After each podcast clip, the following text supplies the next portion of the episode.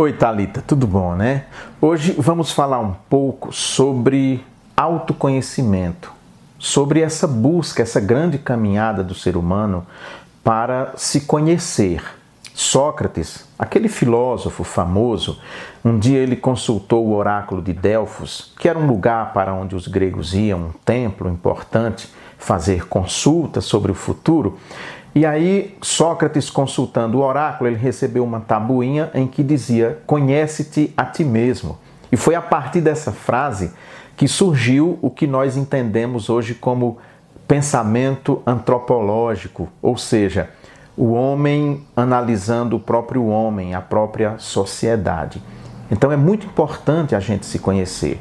Por exemplo, saber os potenciais que cada um tem. Às vezes você quer fazer parte de uma banda, por exemplo, mas você é desafinado, você não consegue cantar. E aí você se frustra. Não, há muitas funções dentro de uma banda. Você pode ser músico, guitarrista, contrabaixista, tocar bateria. Mesmo assim você não tem habilidade para nenhum instrumento, mas você pode ser produtor, estudar então essa área, estudar música e estudar também a questão eletrônica, de sons e tudo mais. Então há sempre um lugar, mas para que isso aconteça é necessário que você se descubra, que você saiba realmente quem é você e aquilo que pode ser importante na sua vida para o seu desenvolvimento, para o seu crescimento. Alguém quer trabalhar em televisão, mas tem vergonha de aparecer. Há muito lugar numa TV onde você pode trabalhar sem aparecer. Cameraman, editor de imagens, vendedor, por exemplo, de publicidade, uma infinidade de atividades. Isso em todas as áreas. Quer trabalhar na área da educação, mas não tem vocação para ser professor bom? Você pode trabalhar na secretaria da escola, você pode trabalhar formulando conhecimentos, pesquisando. O importante é que você faça aquela caminhada socrática do conhece-te a ti mesmo. Busque conhecer você, saber seus potenciais, aquilo que pode lhe ajudar e aquilo que pode atrapalhar sua vida. Às vezes a gente se engana algo que na verdade mais atrapalha do que ajuda, nós damos um valor enorme e desprezamos setores de nossa vida, do nosso conhecimento, do nosso corpo, que poderiam ser motivos de grandes alegrias e vitórias para a nossa vida.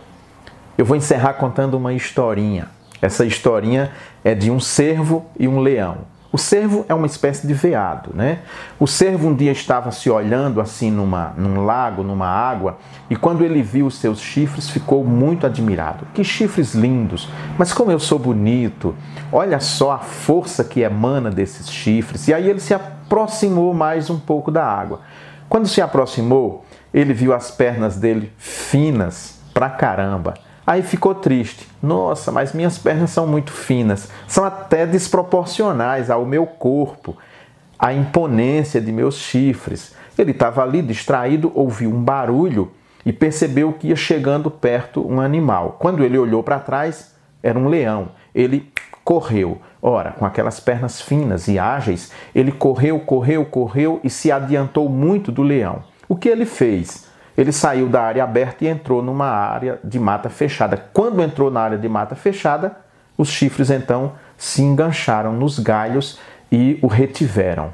Até que o leão foi se aproximando, se aproximando, e antes do leão dar o bote, ele pensou: puxa vida, eu dando tanto valor aos meus chifres, quando na verdade o que poderia ter salvado minha vida eram minhas pernas se eu tivesse corrido num lugar aberto, onde os meus chifres não me levassem à minha própria ruína. Então, pense sempre nisso e descubra e valorize em você aquilo que tem de melhor. Ficamos por aqui. Um grande abraço, até semana que vem, se Deus quiser.